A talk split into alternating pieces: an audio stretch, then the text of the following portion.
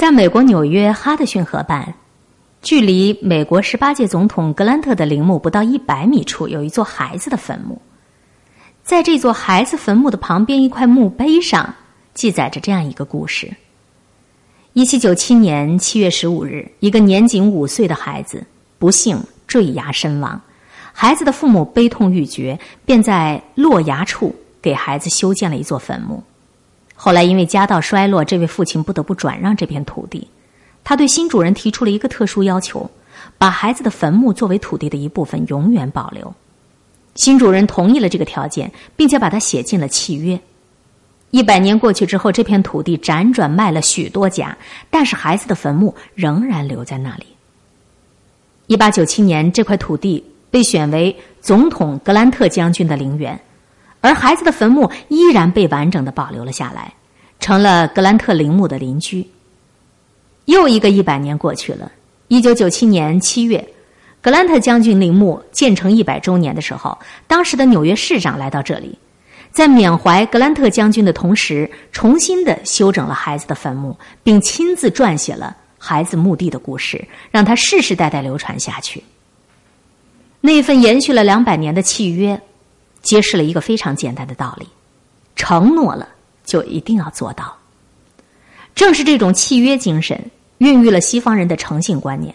他们认为，人与人之间与生俱来的天分和财富是不平等的，但是可以用道德和法律上的平等来取而代之，从而让在最初状态不平等的个人，在社会规范和法律权利上拥有完全的平等。可是，在中国更崇尚的是聪明，而并非诚信。正是因为这种崇尚聪明的社会风气，使得人与人之间的关系被破坏。最明显的表范就是彼此在防范。城市楼房里，家家户户都有防盗门、防盗窗，遍地都是高高的围墙。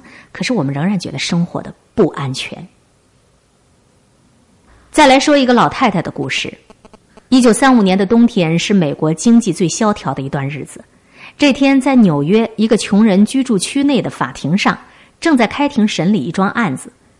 站在被告席上的是一个年近六旬的老太太，她衣衫破旧，满面愁容，愁苦中更多的是羞愧的神情。她因为偷到面包房里的面包，被面包房的老板告上了法庭。法官审问道：“被告。”你确实偷了面包房的面包吗？老太太低着头：“是的，法官大人，我确实偷了。”法官又问：“你偷面包的动机是什么？是因为饥饿吗？”“是的。”老太太抬起头，两眼看着法官：“我是饥饿，但我更需要面包来喂养我那三个失去父母的孙子，他们已经几天没吃东西了，我不能眼睁睁看着他们饿死。”他们还是一些小孩子呀。听了老太太的话，旁听席上响起叽叽喳喳的低声议论。法官敲了一下木锤，严肃的说道：“肃静，下面宣布判决。”法官把脸转向老太太：“被告，我必须秉公执法。你有两种选择：处以十美元的罚金，或者是十天的拘役。”老太太一脸痛苦和悔过的表情，面对法官为难的说：“法官大人，我犯了法，我愿意接受处罚。如果我有十美元，我就不会去偷面包。或愿意拘役十天，可我那三个小孙子谁来照顾呢？”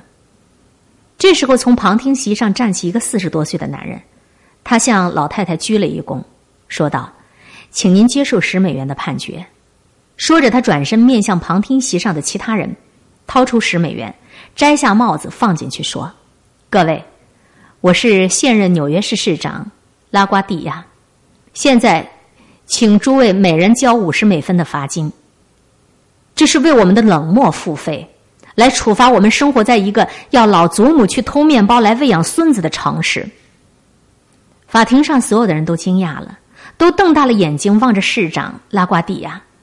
法庭上顿时安静的，连地上掉根针都听得到。片刻，所有的旁听者都默默起立，每个人都认真的拿出了五十美分，放到市长的帽子里，连法官也不例外。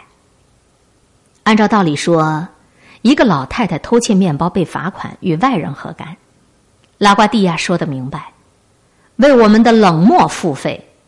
他告诉我们，人和人之间并非孤立无关的，人来到这世间，作为社会的动物是定有契约的，物质利益的往来有法律的契约，行为生活的交往有精神的契约。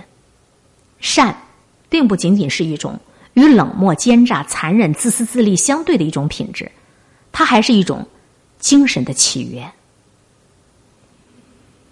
再来听一个牧师的故事，一位名叫马丁·尼莫拉的德国新教牧师，他在美国波士顿犹太人屠杀纪念碑上刻了一首短诗。在德国，起初他们追杀共产主义者，我没有说话，因为我不是共产主义者。接着，他们追杀犹太人，我没有说话，因为我不是犹太人。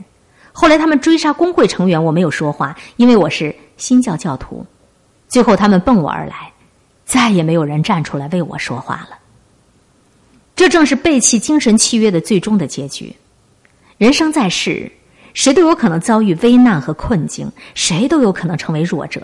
如果我们在别人危急的时候不援助，谁能担保自己不会？吞咽下孤立无援的苦果呢？人心只有向善，才能被阳光照耀。所以，善良的契约才在世界普遍存在。懂得珍惜这种契约的人是高贵的，懂得为冷漠付费的人是明智的。当今的社会太冷漠，我们会为自己的自私付出代价的。以上的这篇文章是朋友微信圈里转载的。契约精神。啦啦啦啦啦！快乐九零九襄阳音乐广播，今天的城市表情微笑。百度搜索 DJ 海林的新浪或腾讯微博，即可查阅节目的所有文字内容。欢迎推荐分享好文章。我们的 QQ 号四零九九七一九七四，和海林一起用智慧梳理情绪。耶！我问过一位非常优秀的年轻人，为什么要报考公务员？我说：“你是觉得公务员职业很值得向往吗？”这位年轻人回答：“不是啊，只是我觉得除了那里哪儿都不安全、不稳定，不是因为向往，而是因为担忧啊。”这是我听到的最糟糕的理由，但是也可能是最普遍的理由。一起来分享逻辑思维的文章：做公务员不要立志做大事。文章说，在就业难的背景下，做一个公务员可能是无数有专业理想的青年人无可奈何的选择。就像我们新录用的公务员小陈儿，家里头不富裕，一时之间找不到工作，待在家里吃闲饭，无论如何也不是他这样的家庭所能承受的。光是心里的负担就够够呛了。大学毕业失业在家，父母眼里的那点光亮逐渐暗淡下去，情何以堪呢？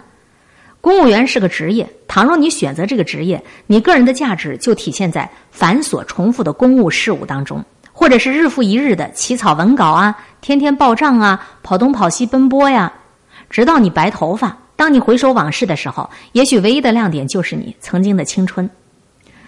如果说你选择做公务员，请不要立志做大事，为万事开太平，基本上轮不到你。或许你进机关一生的工作就是给人盖章子。或者就是报账员、档案整理员，当然看在你日日辛辛苦苦盖章或者整理档案的份儿上，会给你一个级别。也许有人会说：“位卑未敢忘国忧啊！”当然，你可以在背后忧国忧民，但第二天你还得要盖好图章、起草好请示。如果没完成，你就得加班。顺便告诉你，公务员加班没有加班费。现在每个公务员位置都有职位说明书。你现在什么位置做什么事儿都有规定。你想做大事儿，你想为民请命啥的，最好回去看古装剧。倘若你选择做公务员，也不要立志去做大官。平民子弟入公务员队伍，你要放好心态，指望像电视剧里那样突然就被皇上看上了担大任者，基本没有可能。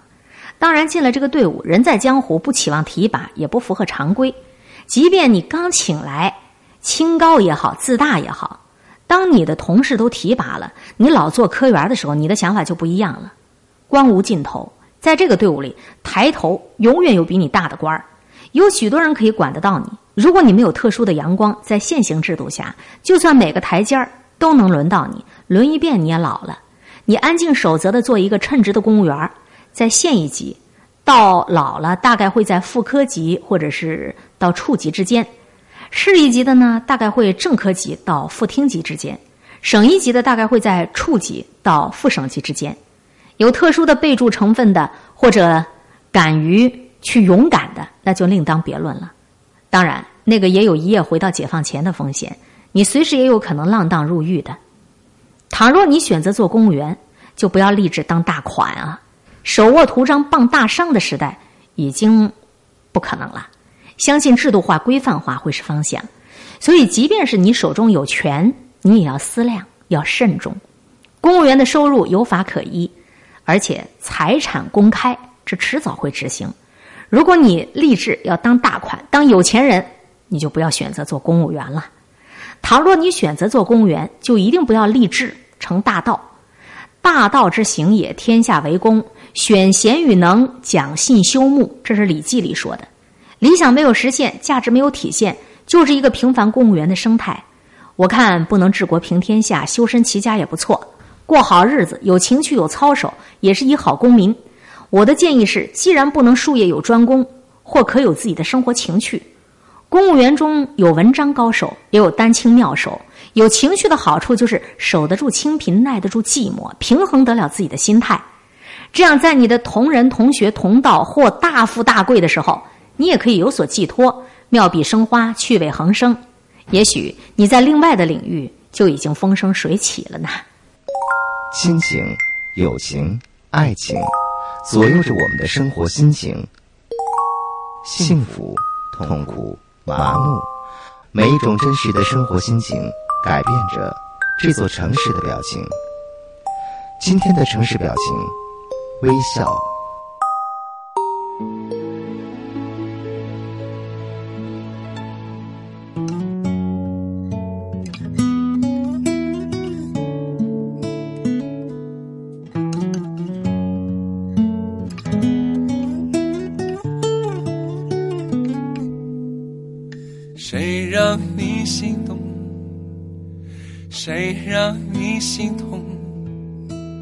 谁会让你偶尔想要拥他在怀中？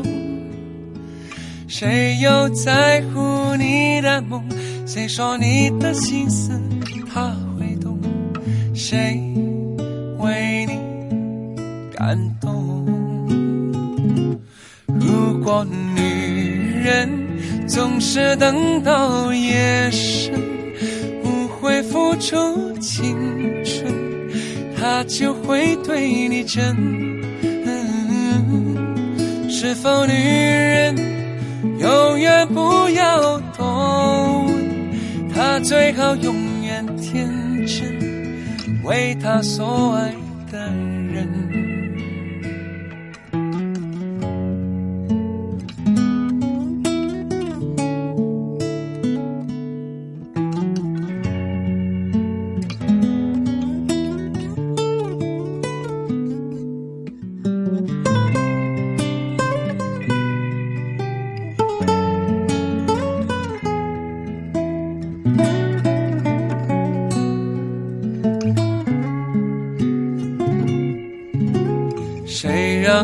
心痛？谁让你心痛？谁会让你偶尔想要拥他在怀中，谁又在乎你的梦？谁说你的心思他会懂？谁为你感动？只是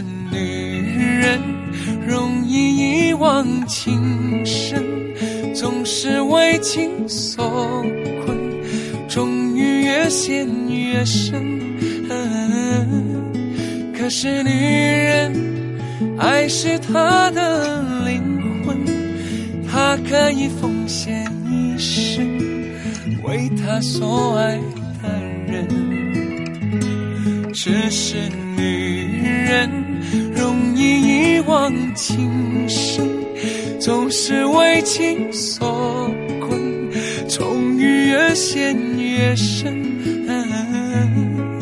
可是女人爱是她的灵魂，她可以奉献一生，为他所爱的人。可是女人，爱是她的灵魂，他可以奉献一生，为他所爱的人。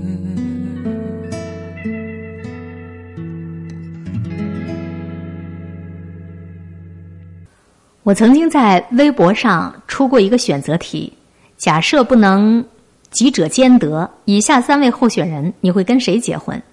第一，性伴侣跟你在一起激情四射；第二，你的商业伙伴跟你在一块儿，前途、钱财和名利都会收获无限；第三，你的精神伴侣，你跟他在一块儿有精精神情感方面的愉悦。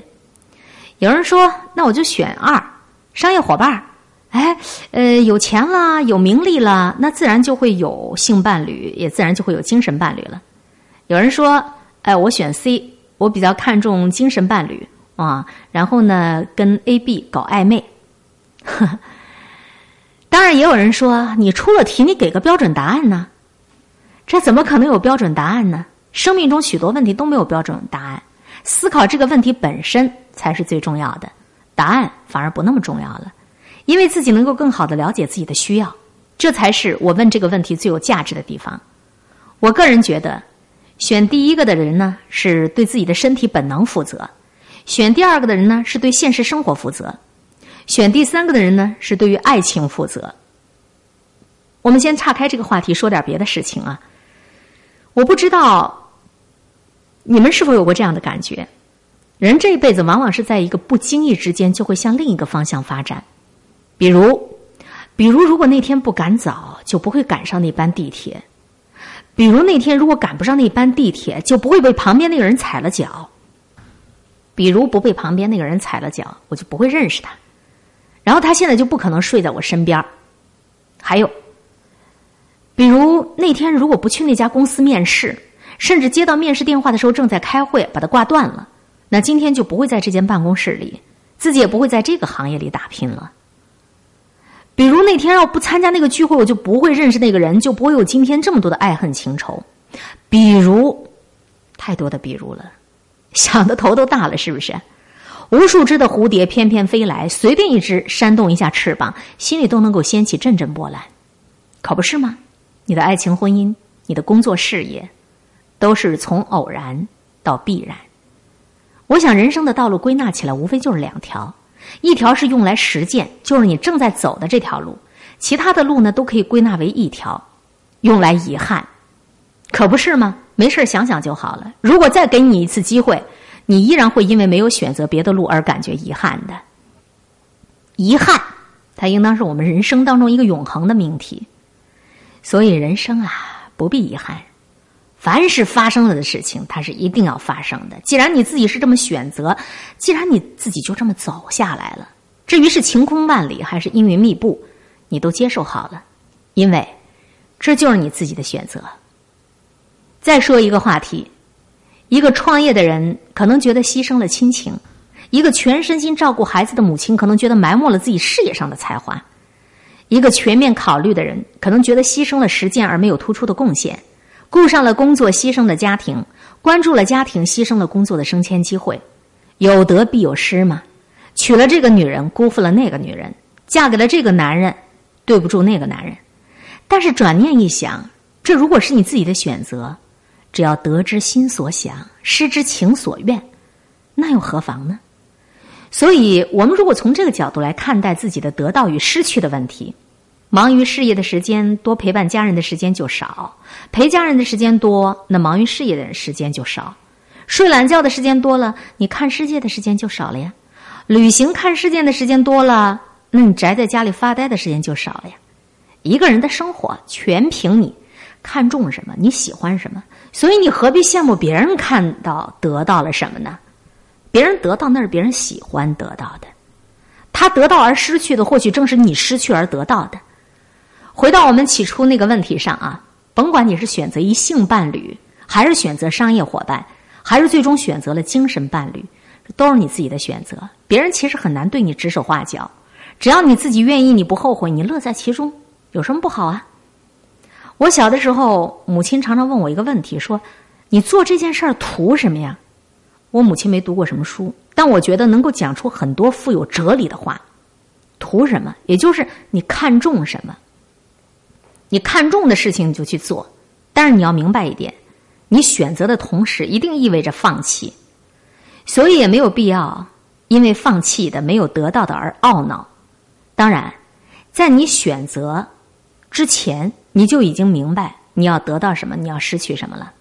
人生的路有很多条，选择自己要走的、想走的，其他的路呢，就当做风景，心里观赏一下就好了。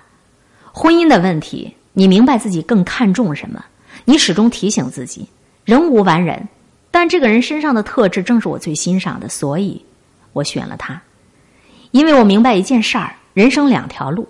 一条是用来实践的，另一条是用来遗憾的。我是天空里的一片云，偶尔投影在你的波心。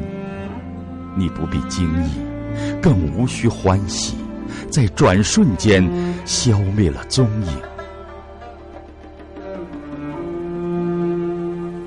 你我相逢在黑夜的海上。你有你的，我有我的方向。你记得也好，最好你忘掉，在这交汇时互放的光亮。情感智慧，微笑分享，快乐九零九，襄阳音乐广播，城市表情。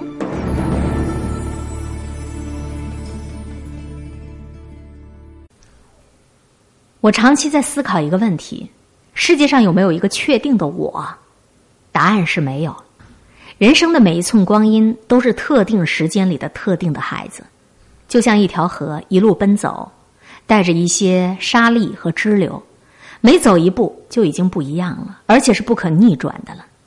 人的自我修炼其实不是自己跟自己较劲儿，而是在每一个时间点上决定我要跟什么样的东西在一起的漫长而细碎的过程。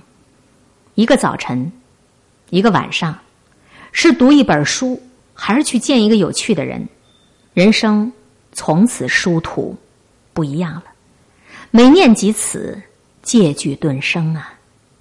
生命是一门大学问，每天开开心心的过日子，那是非常非常难以参透的大道理。所以，从这个意义上来讲，我们要每天精进修行。五日必三省吾身，好好的想一想自己，今天过得怎么样？明天又该从哪里开始新的人生？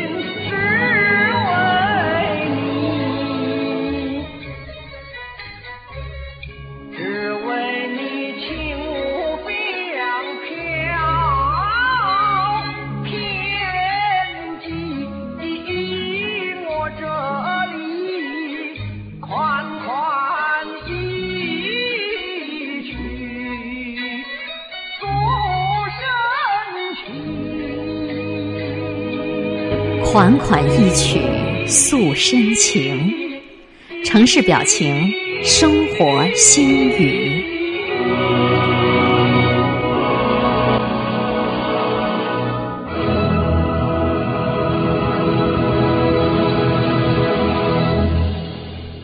感谢各位收听了今天的城市表情，主持人海林一如既往的牵挂着你每天对待生命的态度，永远保持微笑、淡定、从容的好心态。空中与你相互勉励，天天好心情。下次节目我们再见。你难如登天，我真不在乎再要多少时间。心若倒悬，仍感谢天，我最美的发现。男人婆只是表面，其实你心思细过锦短陈年。日子久了，就明白，众人中我还是首选。我得承认，男人有时春花连篇，多亏有你处处留了颜面。我有几次心不在焉，将这话说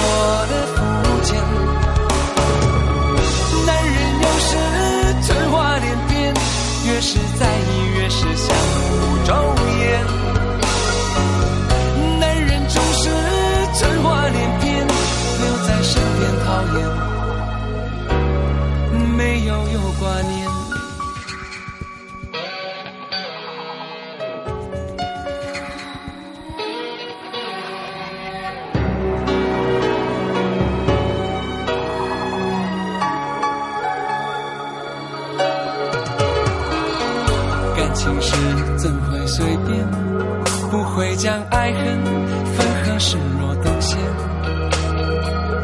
只有你你为我点，让我在你身边。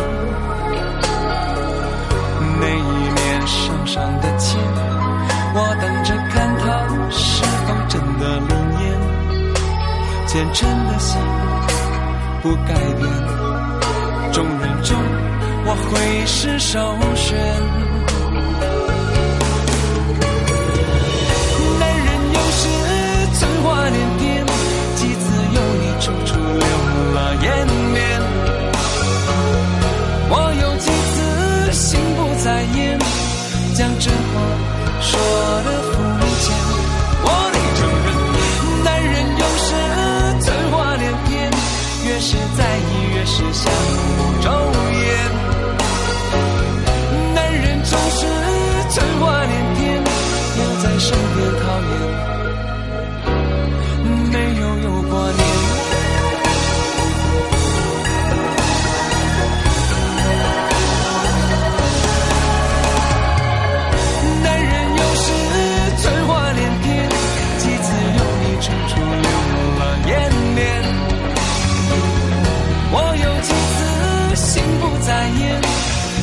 的话说的不见我得承认男人有时蠢话连篇越是在意越是想。